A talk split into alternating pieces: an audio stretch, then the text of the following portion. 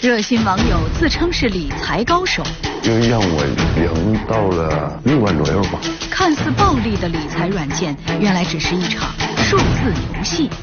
所有的投资者在平台看的只是个数字，那数字背后根本没有钱。诈骗软件的背后究竟隐藏着怎样的秘密？豫南居易购覆灭记，天天故事会即将播出。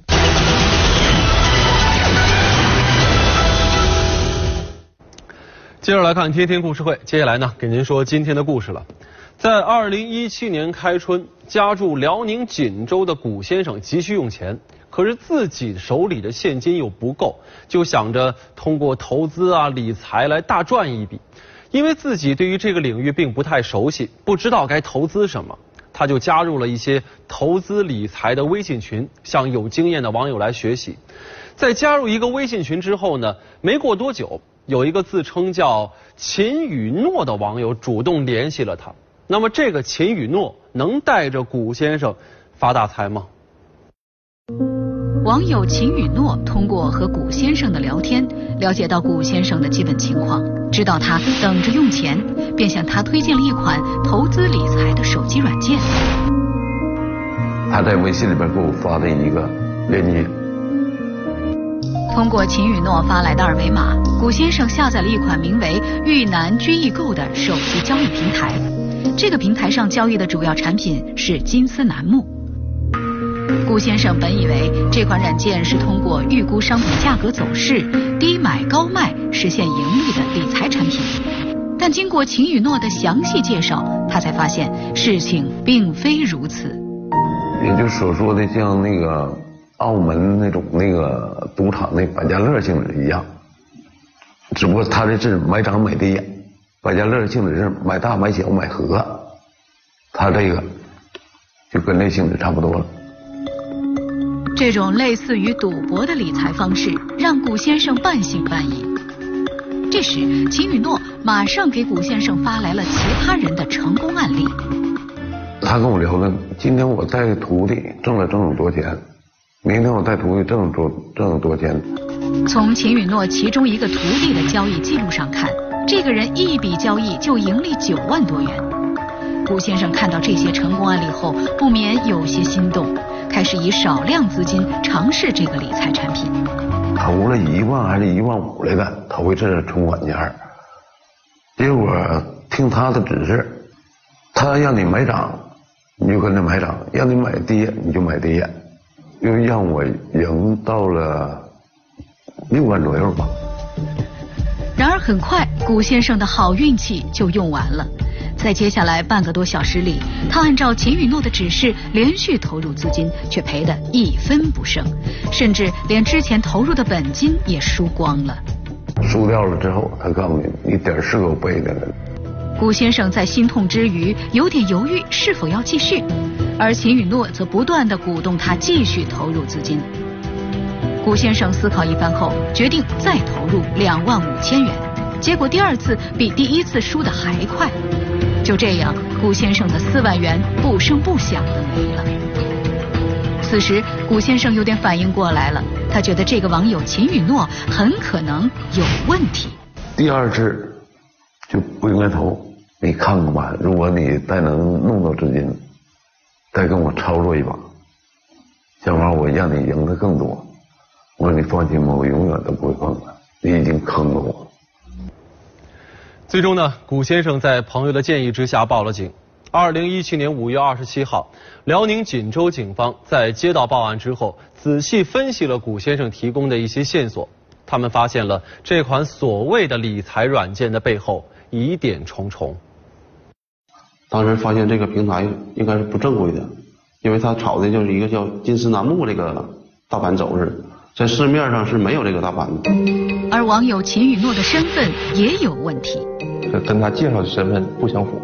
他给他介绍他经营服装店，呃，生活优生活条件很优越，但是经过咱们经过网上查询查询他的真实身份，才发现这只是一个十八岁的。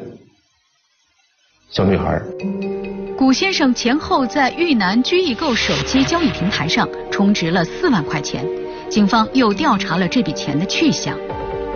通过银行查询，我们发现他这个钱是到了一家第三方支付平台，然后再由第一家第三方支付平台打到一个个人的公司，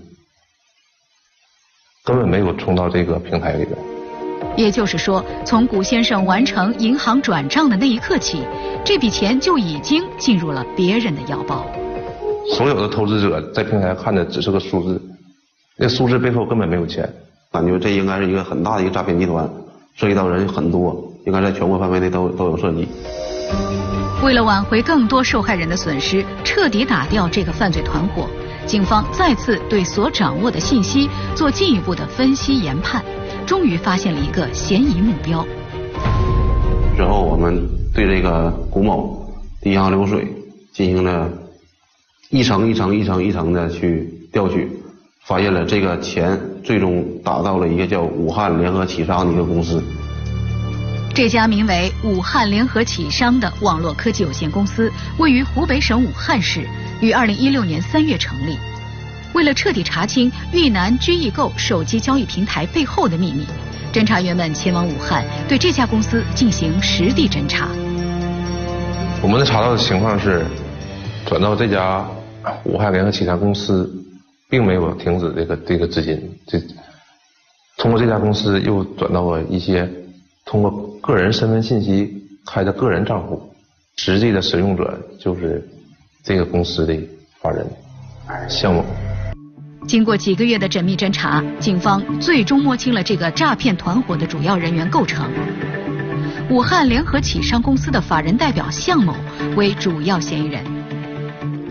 向某手下有一名亲信的助手管某，公司还下设财务部门、技术部门、客服部门、风险控制部门，各部门之间分工合作，伪造了一个以金丝楠木家具为商品的虚假网络交易平台。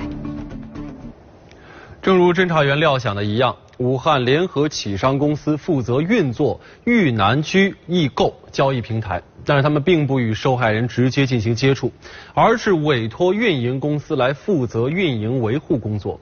而运营公司呢，再向下招募几家会员公司，会员公司聘用的业务员负责来物色接触目标，诱导这些目标成为豫南居易购交易平台的会员，进行诈骗活动。比如说，那个诱骗古先生的秦雨诺，就是陕西一家会员公司的业务员。每次呢，向受害人受害人向这个豫南居易购平台存钱之后呢，这笔钱就通过第三方支付平台转入到了武汉联合启商公司。钱到手之后，公司再给运营公司和会员公司来分成。那这就是这个团伙实施诈骗的整个流程。二零一七年八月，调查已经进行了三个月，破案呢似乎就在眼前，但就在这个时候，意外却突然发生。就是公司人也没有了，设备也没有了。从二零一七年五月二十七号接到古先生报案起，案件侦办已经进行三个多月。难道在这段时间里，嫌疑人对警方的调查有所察觉？经过冷静的分析，侦查员们可以断定保密工作没有出现纰漏，警方的调查没有惊动过嫌疑人。那么，诈骗团伙为什么会在一夜之间消失不见呢？然后我们跟武汉当地的警方进行沟通，通过他们给我们介绍武汉当时的情况，武汉当时正在对投资平台这一类的进行整治、打击整治，这样导致他们。为了规避风险，他们把公司停掉了。侦查员分析，虽然这个公司消失了，但是主要嫌疑人向某并没有消失，他极有可能会选择时机另起炉灶。在调查向某的行动轨迹后，警方发现，在武汉这家公司关闭后，向某频繁往返于武汉和郑州之间，这一点很反常。咱们就是判断，他是不是将公司转移到郑州？在郑州继续搞这些犯罪活动。有了前期调查做铺垫，仅过了一个月，侦查员们便在郑州的这栋写字楼内发现了一家可疑的公司。在门口听他说话的声音，也听他们那个提出的人名，发现跟咱们这个所掌握的这个主要犯罪嫌疑人呃都相符，所以咱们把这个幺三零六房间作为确定为向某这个公司的老巢。通告回来，接着给您说故事。警方终于确定了犯罪团伙的具体位置，但是在郑州的这家公司里呢，似乎少了一些重要的团伙成员，比如说向某的心腹助手管某。如果是这样的话，这个时候并不是最好的抓捕时机。于是，警方对几名重点嫌疑人展开了更为严密的跟踪调查。侦查员经过连续多日的跟踪调查，一直没有发现管某的下落。对这个资金流再次进行深度分析时，发现管某这个在郑州又重新开启了一家公司，来做向某公司的代理商。随后，侦查员以这家新公司的注册信息为突破口，很快就在郑州市的另一间写字楼里发现了管某及其注册的新公司。而此时，上海的侦查员们通过同样的方法，也找到了另一家一直与向某诈骗团伙合作的公司。此时，这起案件终于到了收网的关键时刻。郑州、上海、西安、武汉等地的嫌疑人都在警方计划抓捕的名单上。我们属于。多市多地，然后同时收网，必须要确定每一位犯罪嫌疑人都在我们的掌握之中。二零一七年十二月八号，警方为这次的抓捕工作做足了准备。然而，就在行动即将开始的时候，意外却再一次发生了。我们抓捕计划原定的是十二月八号上午八点半统一统一收网，但是就在收网的前一刻，我们发现。这个案件的主犯向某消失了。如果他要不在，他脱离我们视线，这个抓捕是失败的。此时最关键的问题是要找到向某，他会去哪里呢？结合之前这个活动规律，我们查询一下他的购买高铁票的信息，发现他在早上七点钟的时候坐了一趟去武武汉的高铁。原来向某这次到武汉是和妻子会合。很快，侦查员们在一家咖啡厅发现了向某夫妇。抓捕小组的成员观察好周围的环境，不动声色地进入了咖啡厅。与此同时，郑州的抓捕小组也已经完成了部署，只等向某落网的消息。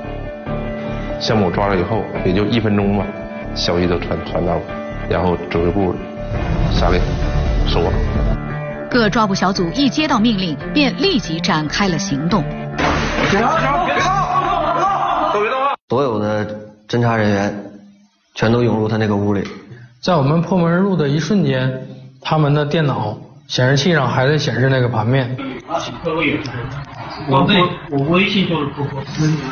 两个人控制一个人，在座的每一个人把他们都控制住，防止他们这个。在我们进行抓捕的瞬间，把这个证据全都销毁。这次警方多地同时实施抓捕的联合行动，共抓获了犯罪嫌疑人三十余名，扣押电脑等电子设备百余部，冻结涉案资金七千多万元。在这里呢，我们也提醒各位，投资理财需谨慎，在理财的过程当中一定要提高警惕，不要听信对方过高的投资回报，避免不必要的损失。什么是家？家就是有爱的地方，家就是睡觉最踏实的地方。有晚宝就有家，好床垫不变心，晚宝床垫。喉咙痛、感冒来袭，感冒喉咙痛，马上选金迪。